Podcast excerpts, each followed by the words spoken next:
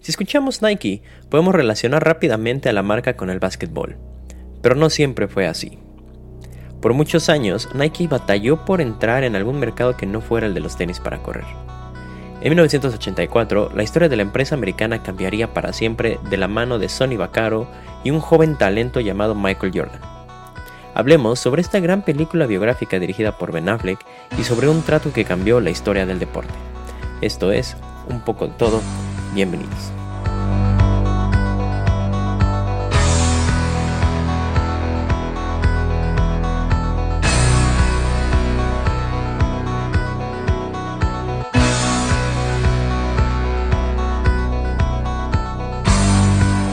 Muy buenas a todos, bienvenidos a un capítulo más de un poco de todo.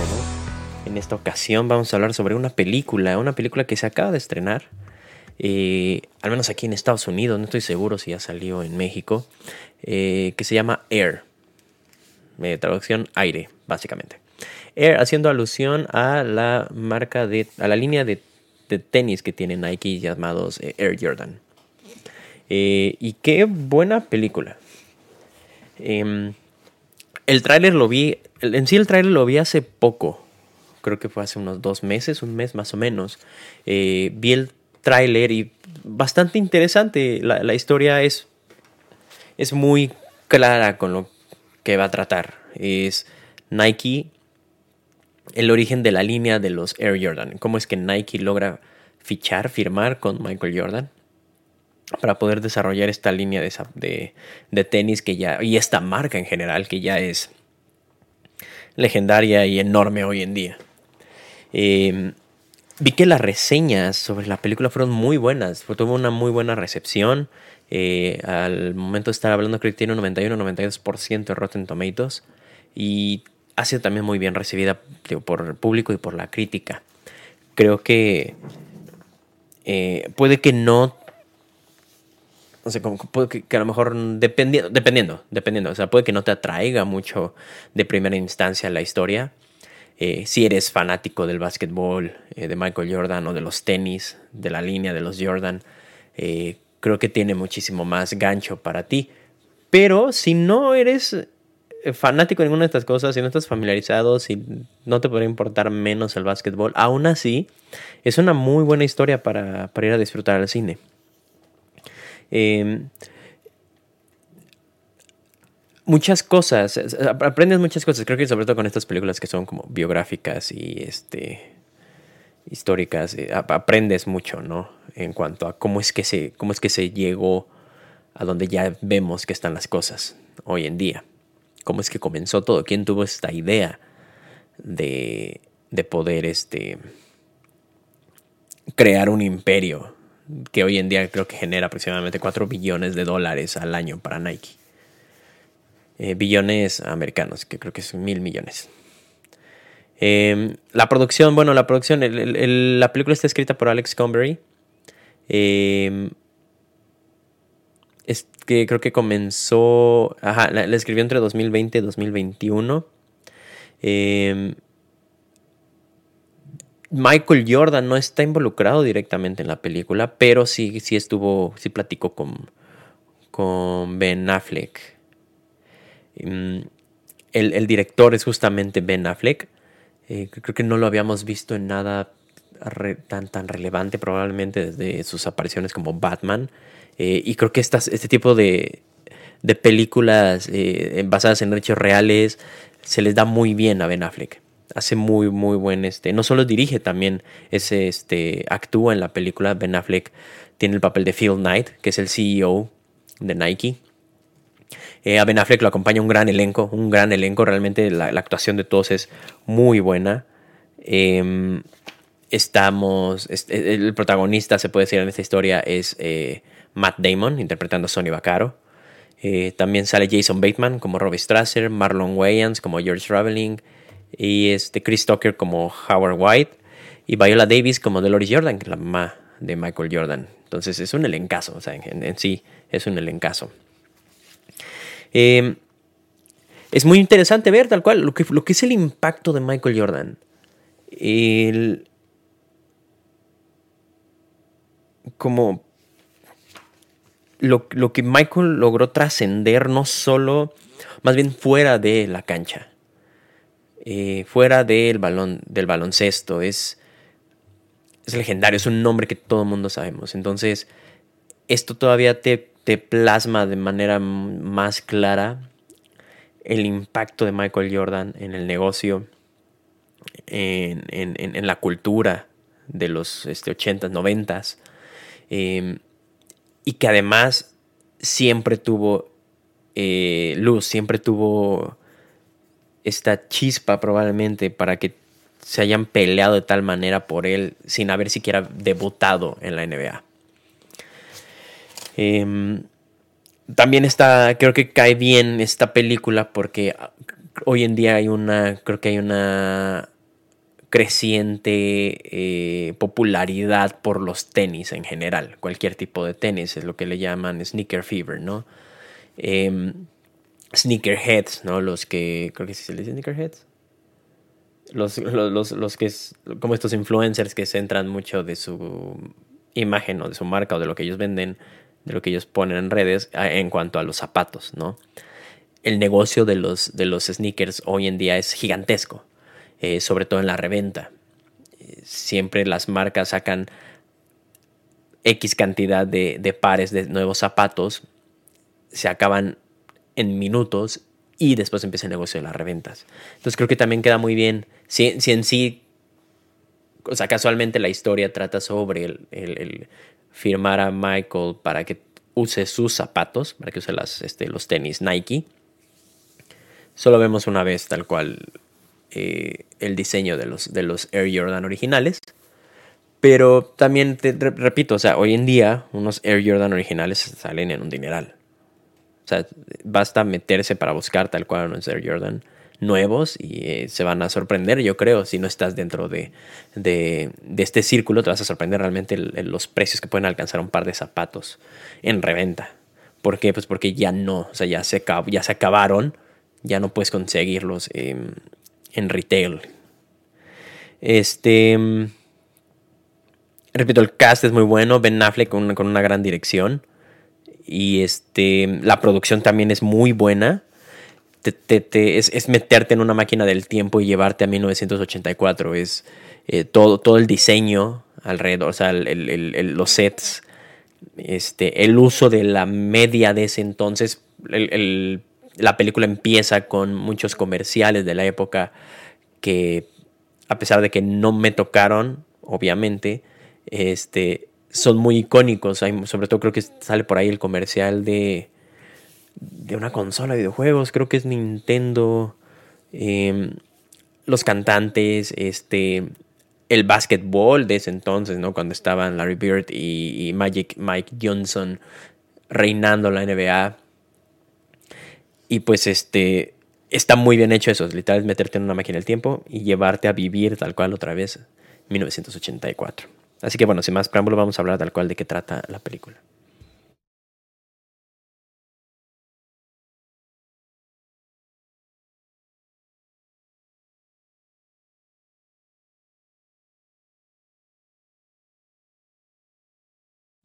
Muy bien, repito, sí, la, la producción muy buena.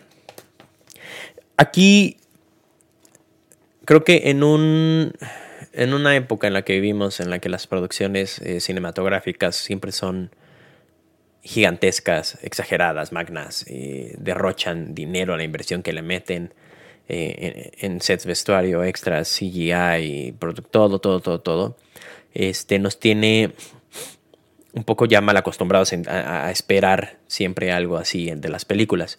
Lo, comento porque este es un, esta es una película que no necesita de mucho para destacar. Eh, obviamente en sí este tipo de películas no requieren la inversión millonaria. Digo, esta, esta tuvo una inversión entre 70 y 90 millones de dólares. Eh, a la fecha que estamos hablando ya hizo 56 y creo que acaba de salir el 18, no, el 5 de abril. Sí, el 5 de abril o sea, unos, hace unos 15 días yo creo que van a salir tal, hace justito en, en, números verdes. Pero eso, no necesita de mucho. Son pocos sets, o sea, los escenarios en los que tú te encuentras a lo largo de la, de, de la película son pocos, pero creo que también mucho dinero se va en el uso de las marcas, en el uso de los derechos de, imagen de muchas cosas, desde los comerciales, em, hablar directamente tal cual de los principales competidores de Nike, que son Converse en esta época, y eh, Adidas. Este, mencionan a Puma también. Entonces, eh, bueno, por ahí se van muchas, muchas cosas. Em, ok, ¿de qué va la película? Muy curioso para los que no conocíamos cómo era la situación eh, del deporte norteamericano, sobre todo el básquetbol en esa época. Eh, el rey de, las, de los zapatos para jugar básquetbol en, en los 80, al menos hasta 1984, era Converse. Converse era la marca oficial de todos los, de los mejores basquetbolistas de la NBA. Todos usaban Converse. Muy curioso. Eh, después estaba Adidas. Y después, muy pequeñito, Nike. Como comenté en la intro, Nike reinaba el negocio de los zapatos para correr, los tenis para correr, todo lo que fuera para maratón y para atletismo y muchas cosas así. Le iba muy bien. Le iba muy bien también en la parte como más eh, del público en general, más casual. Em, pero sí, eh, eh, el, rey era Converse, algo que a mí me parece muy curioso pensar hoy en día, que Converse fuese el que le hiciera sus zapatos a LeBron James, ¿no? O a Stephen Curry. Eh, es algo muy curioso y, te, pone en perspectiva de cómo cambian las cosas, ¿no? En, cuestión de 20, 30 años.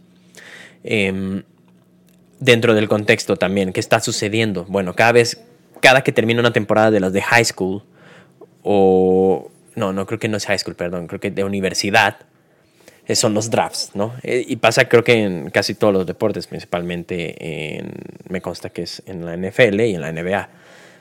Los mejores alumnos, los mejores atletas de las universidades, conforme les haya ido en su temporada universitaria, ya que van a graduarse y ya tienen la edad para entrar a, las grandes ligas, a la NBA, a la NFL, vamos a centrarnos aquí en el básquet, eh, entran a un draft y, les dan, básicamente les otorgan un número está el, primer pick, 1, 2, 3, bla, bla, bla, hasta no sé cuántos números son. Eh, obviamente el primero es el que se le espera el que tiene mejor eh, proyección a futuro para que los mejores equipos quieran ir por el pick 1 o el pick 2, 3, 4, 5. Si no me equivoco, Michael Jordan creo que era el 3 o el 4. ¿Qué hacen las marcas? Las marcas lo que necesitan es fichar, básicamente, hacer contratos con estos, estas futuras estrellas para amarrarlos a su empresa y que ellos puedan ser parte de su imagen, que, los tengan en su, en su roster, se puede decir. Entonces, todos van por el pick 1, el 2, el 3, el 4 y les ofrecen, te ofrecemos tanto dinero por un contrato de tantos años para que uses nuestros zapatos. Entonces, si tú vas y juegas y debutas en la NBA y te va muy bien y te ven con mi marca, vamos a vender más nosotros. Digo, sigue pasando hoy en día, ¿no? Cuando eh, Messi está con Nike o no, Messi está con Adidas, Cristiano Ronaldo está con Nike, pasa en todos los deportes. Eh, lleva siendo así por buen rato, pero aquí pasa algo muy curioso de lo que vamos a hablar después, que es en cuanto a los tratos, en cuanto al trato y al, contrato, se puede decir que se le da al deportista. Pero sí, entonces Nike batalla mucho porque nadie quiere ir con ellos, básicamente. Ellos no son una cara fuerte dentro del, del básquetbol. Eh, todos los, los, y repito, los tres mejores de, de ese momento de la NBA están en Converse. Y después sigue Adidas, porque también tienen un presupuesto muchísimo mayor, ya que su división de básquetbol ya es exitosa.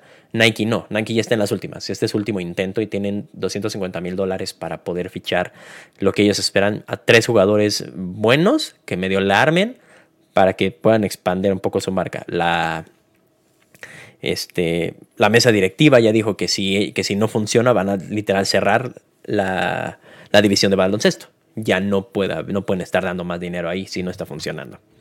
Eh, y aquí entra el personaje de Sonny Vaccaro. Sonny Vaccaro es un, eh, un scout, un cazatalento, se puede decir, eh, legendario por lo que escucho, muy bueno en cuanto a los, en cuanto a los talentos, sobre todo de preparatoria.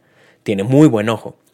Y es contratado por el CEO Phil Knight, que es interpretado por, por Ben Affleck, para trabajar con el VP de marketing, que es Rob Stracer, interpretado por Jason Bateman. Entonces, literal, él lo trajeron porque, ok, si tú eres un cazatalentos muy crack y tú tienes muy buen ojo para los, las futuras estrellas, entonces necesito que vayas y me busques a esas futuras estrellas y les firmemos contratos con ellos.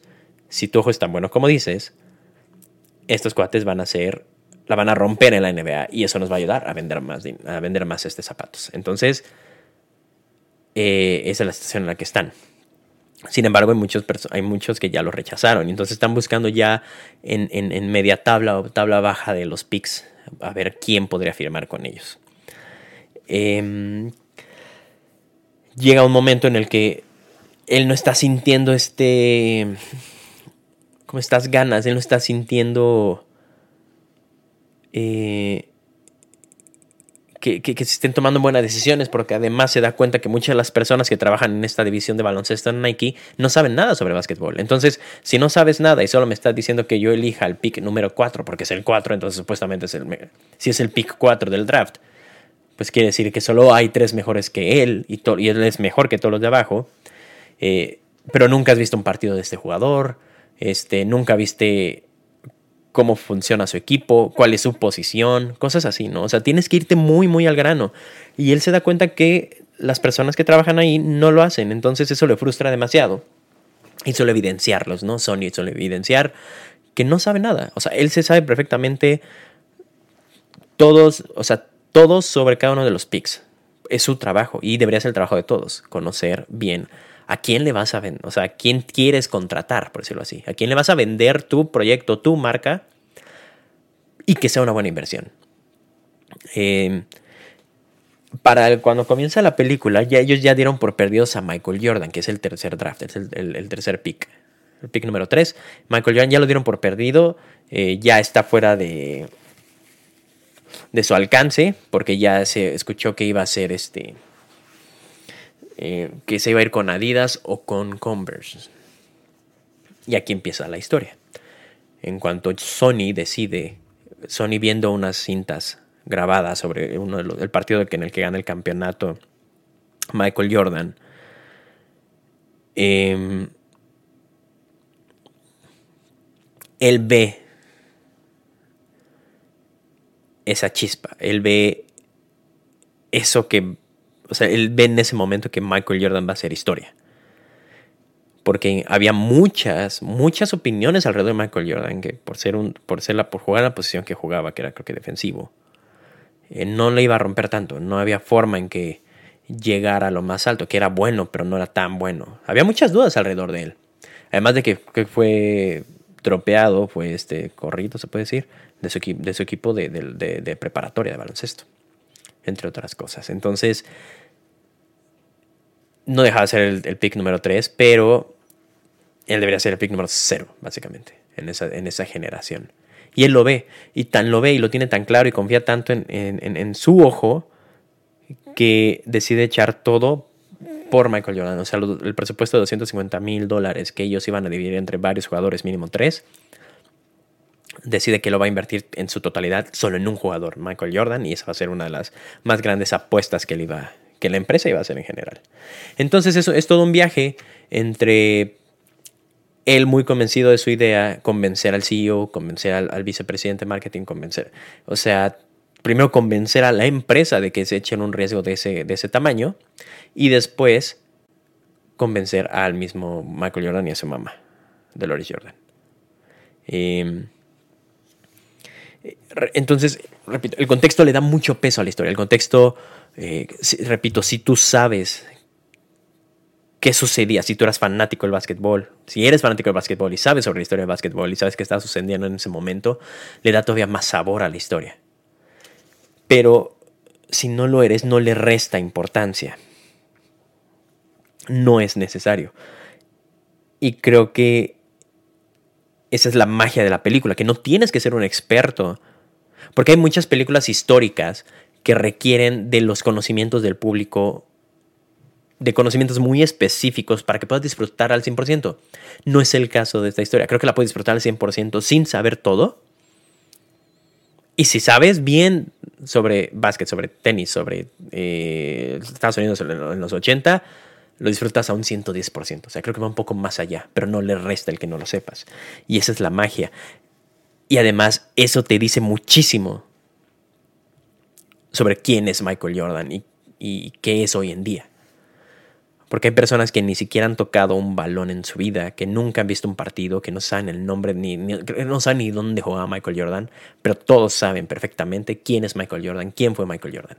Es un nombre que entra, que ya está en la cultura popular, en el conocimiento general, este, en cuanto a su trascendencia.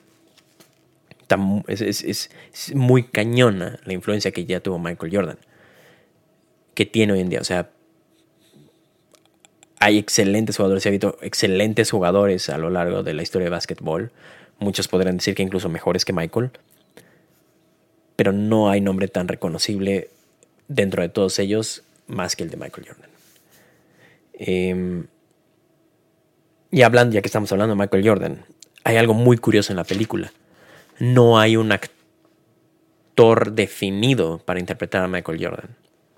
Michael Jordan sale muy pocas veces, creo que es de lo menos importante, curiosamente, de lo menos importante en la película.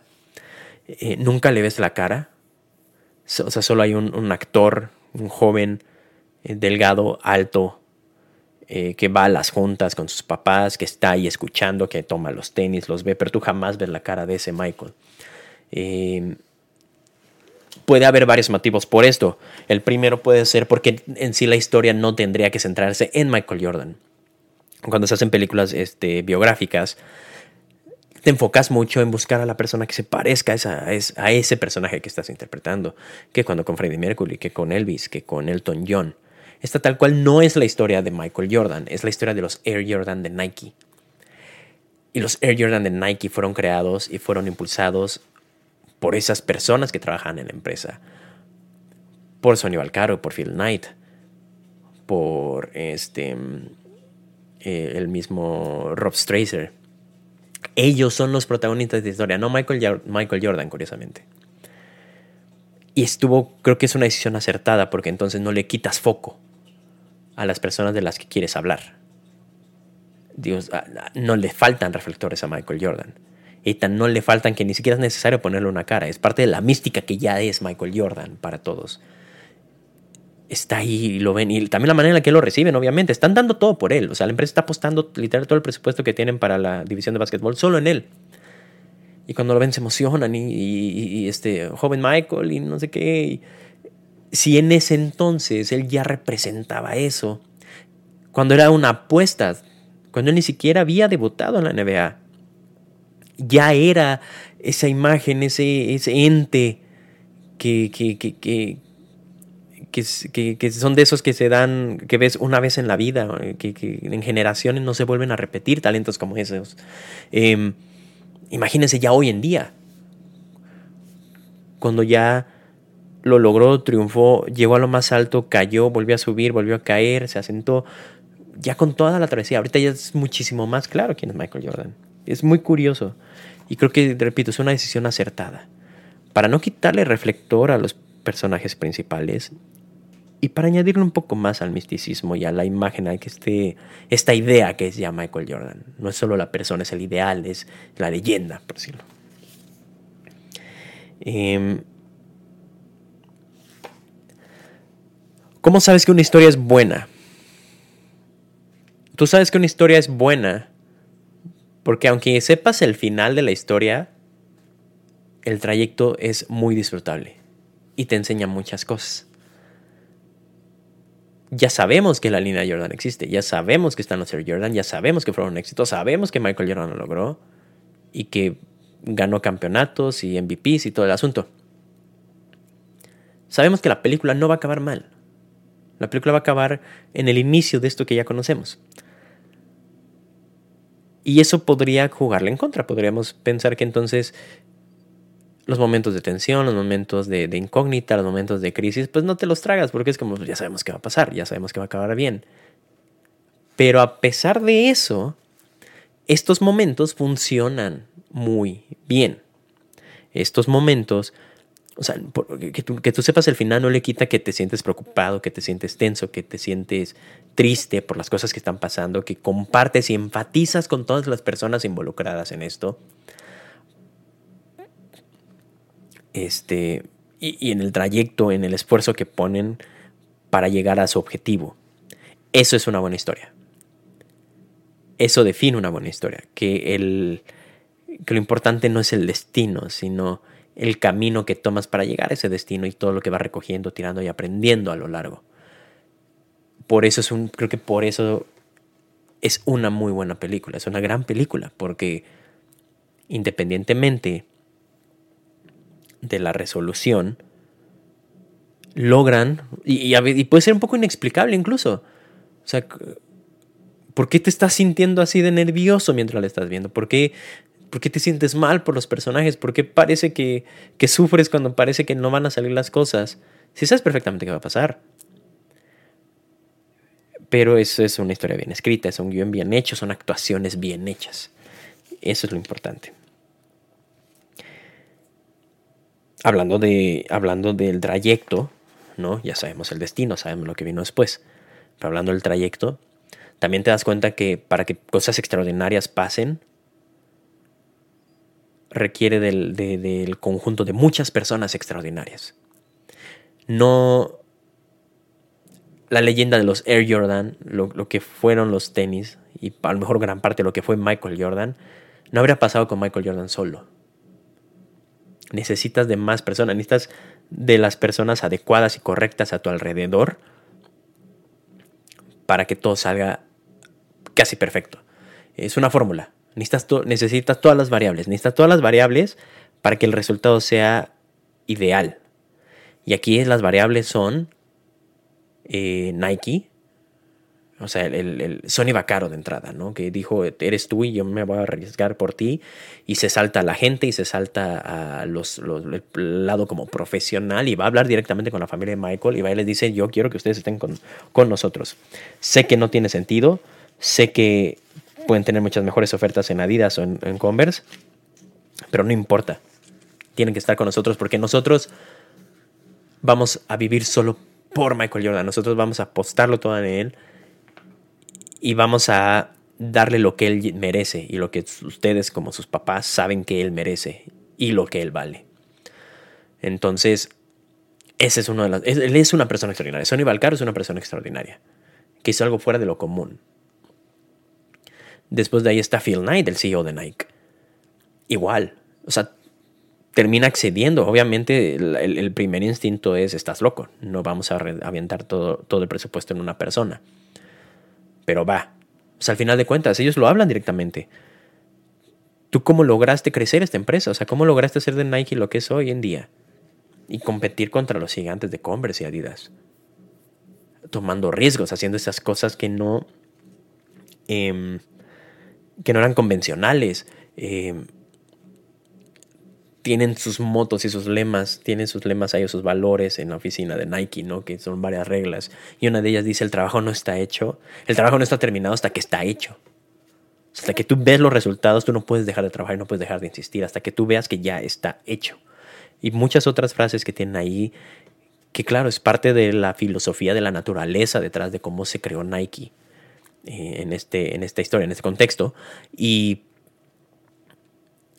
es otra persona que tiene que ir más allá. Tenemos a este, aquí hay otros personajes, bueno, obviamente el VP de marketing, Robbie Stracer, también, o sea, todos al final, al, inicio estaban en contra de, de, Sony, con la idea de Sony y de ir todo por Michael Jordan y no creían que lo pudieran tener. Pero otro que se arriesga dice, va, y se queda un fin de semana ahí solo y este, literal, em, trabajando con Sony. Este. El, que interpreta a Marlon Wayans, que es George Raveling, que fue el, el asistente del, equipo olímpico de los Estados Unidos, eh, hizo, él, lo dice en su momento. Tienen una plática en un bar con Sony y él le dice, yo tengo una, tengo una filosofía cuando una voz te está diciendo que hagas algo a pesar de que todo el mundo te está diciendo que no lo hagas o que las circunstancias te dicen que no lo hagas, tienes que hacer caso a esa voz. Tienes que hacerle caso y tienes que guiarla porque por algo estás sintiendo esto, por algo no estás en calma, por algo esta voz te está gritando, ve, impúlsate, hazlo, aviéntate.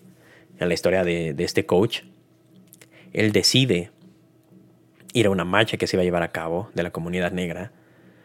él tenía escuela, estaba becado, se arriesgó muchas cosas, pero fue, lo pusieron como persona de seguridad al, lado de la persona que iba a dar el discurso ante las masas.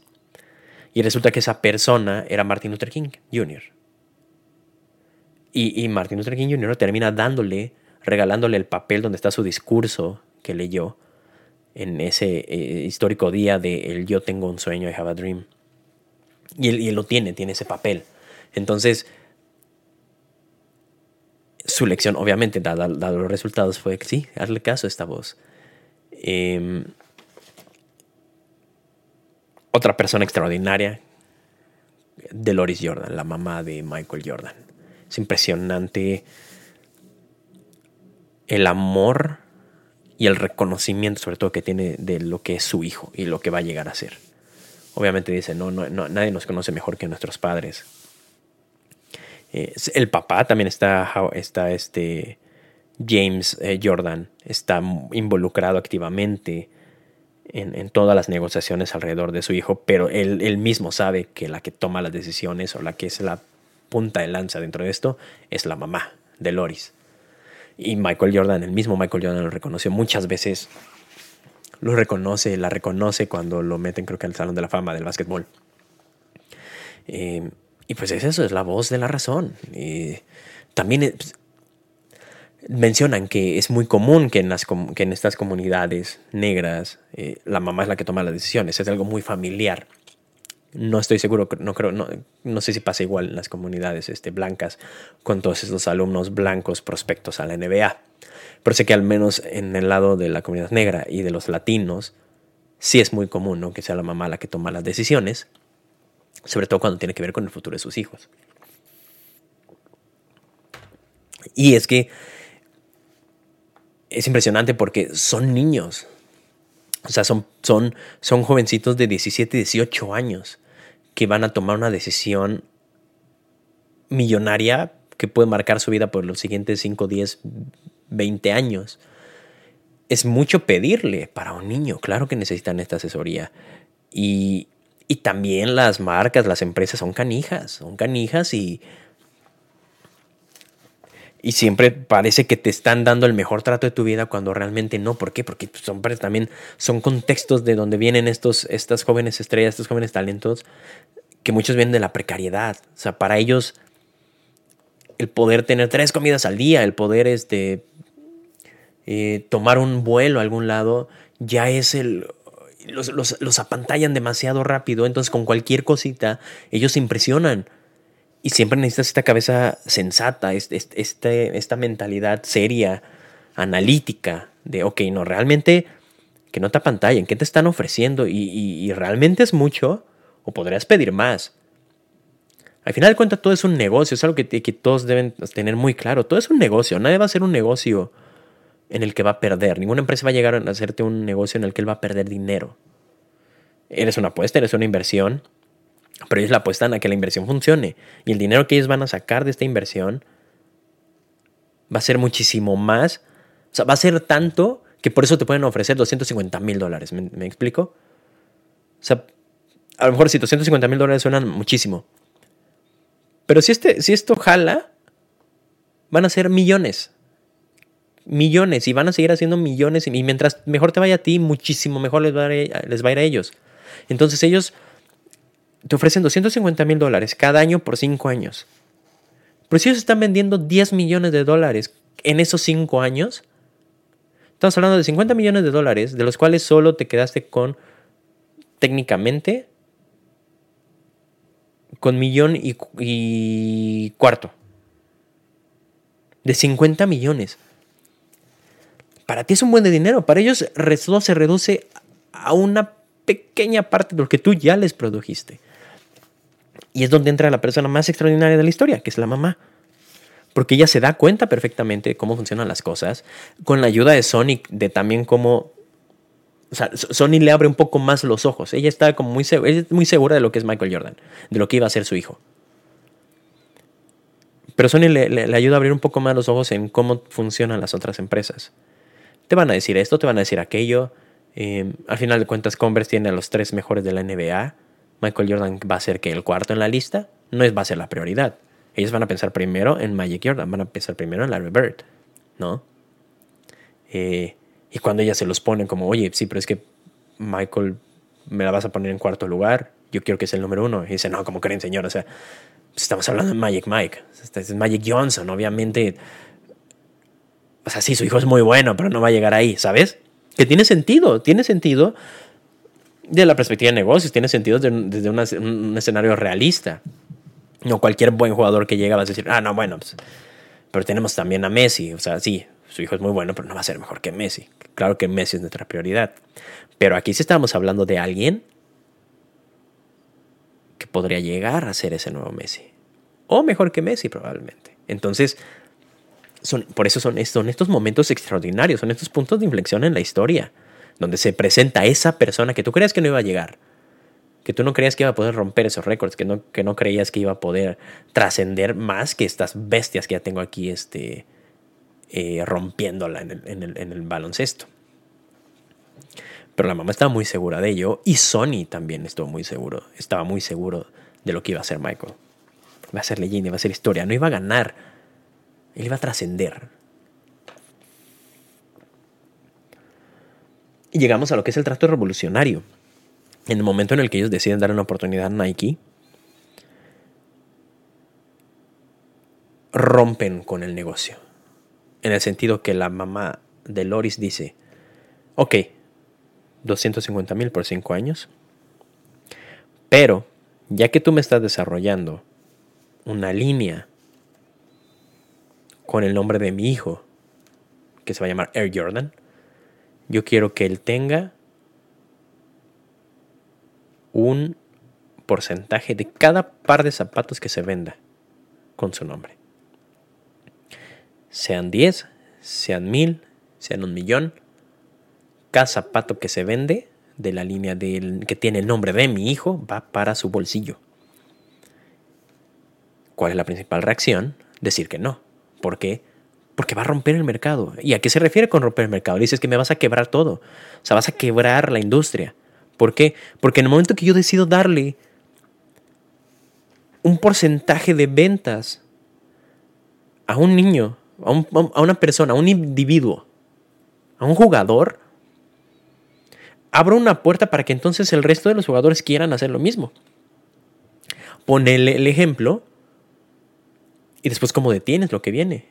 No es el clásico de, ah, si, a él se lo diste porque a mí no. Entonces es algo que quiebra el mercado, pero ella es muy inteligente y ella le dice que... Le dice, tú vas a lucrar con el nombre de mi hijo, vas a lucrar porque estás poniéndole mi, su nombre, su apellido a tus zapatos. Y qué cañón, porque realmente nunca entra en la conversación. Les vamos a llamar Air Jordan, pero jamás entra en la conversación el, oye, pero el Jordan es su apellido, es su nombre. No podemos, es su imagen. No existía eso, no existía eso. Y es con él con el que se, se introduce el darle el de, o sea, es un derecho al final de cuentas. Creo que es totalmente justo que los jugadores tengan derecho a las ganancias que se hace a base de su imagen. Porque tú me estás, tú estás vendiendo mi imagen de, de, ese comercial, de, ese póster, de ese espectacular que tú pones en Nike, en Converse, en Adidas, con mi cara. Del dinero que tú haces gracias a las personas que van a tu tienda por verme usando tu ropa, yo no hago un peso. De ponerle mi nombre a tal cosa, yo no hago un peso. Sí, me estás dando un dineral, pero repito, es algo, es algo mínimo comparado con lo que yo te estoy produciendo a ti. Y es por eso que es tan importante esta historia y es por eso que es tan trascendental lo que hizo Michael Jordan con Nike.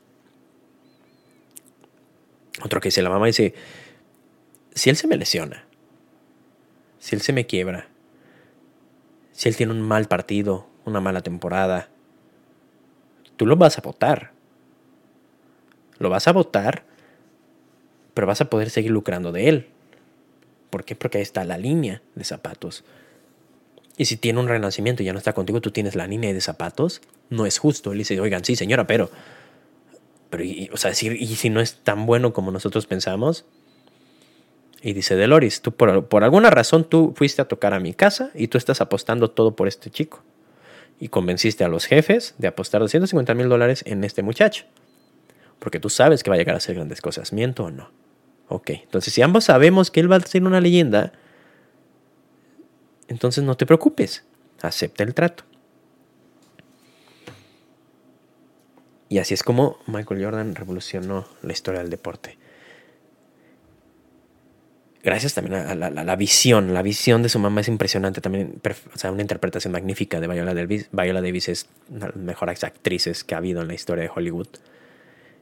Y, sí, el trato cierra con em,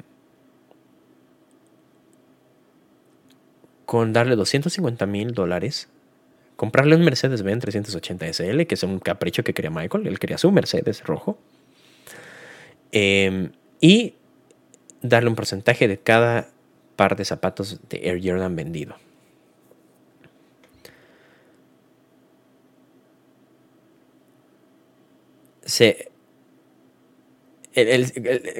Sony tiene que ir a convencer a, a Phil Knight, al CEO.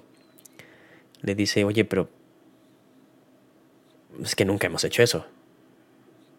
Nunca hemos dado un porcentaje a una persona. Es la única forma de tener a Jordan. Bueno, va, no importa, no pasa nada. Él dice, digo, de, de cualquier forma, ¿cuánto es lo más que hemos vendido en una línea de zapatos? ¿Tres millones de dólares? ¿Cuánto vamos a vender de los Air Jordan? Estamos hablando de un chavo. Estamos hablando de un chamaco con su nueva línea que no ha debutado ¿qué tanto vamos a poder vender? Si nuestra, hasta ahorita nuestro eh, más grande éxito son 3 millones de dólares. Bueno, pues en su primer año, los Air Jordan vendieron 162 millones de dólares. ¿Saben cuánto se llevó de ese porcentaje, Michael? Muchísimo. No sé cuánto, porque no dicen. Lo podremos investigar. O sea, no dicen nunca el porcentaje en el que se acuerda. Pero de la proyección de 3 millones se van a 162 millones. Es impresionante. Es un dineral para, para Nike, pero también, obviamente, un dineral para Michael. Justo.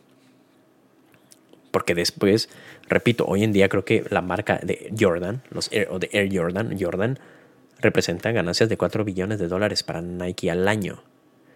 Y Michael Jordan a la fecha tiene un ingreso pasivo de aproximadamente 400 millones de dólares anuales. Pasivo.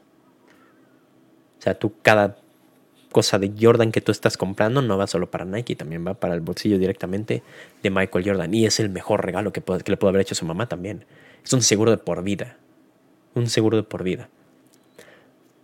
Porque ya, ya trascendió. Ya se, se aseguró tal cual eso.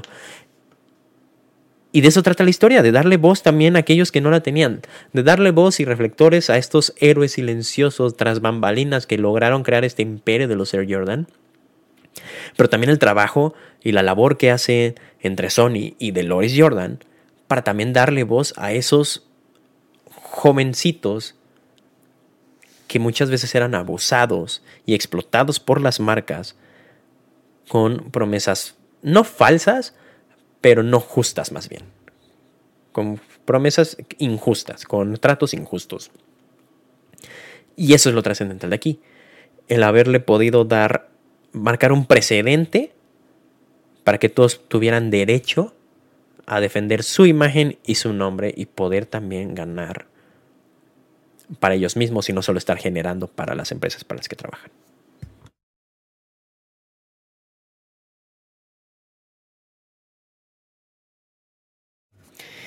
Y hasta aquí el capítulo de hoy. Eh, espero les haya gustado. Una, una gran película. Historia aparentemente sencilla, tranquila la película no es muy larga, 112 minutos, pero si te das cuenta del impacto que tuvo y que sigue teniendo hoy en día, y te das cuenta cómo cambia la historia, o sea, el antes y el después, muy marcado por la salida de los Air Jordan. Eh, también faltó mencionar de la magnífica escena y todo lo que hay en torno al diseño, al diseño de los tenis.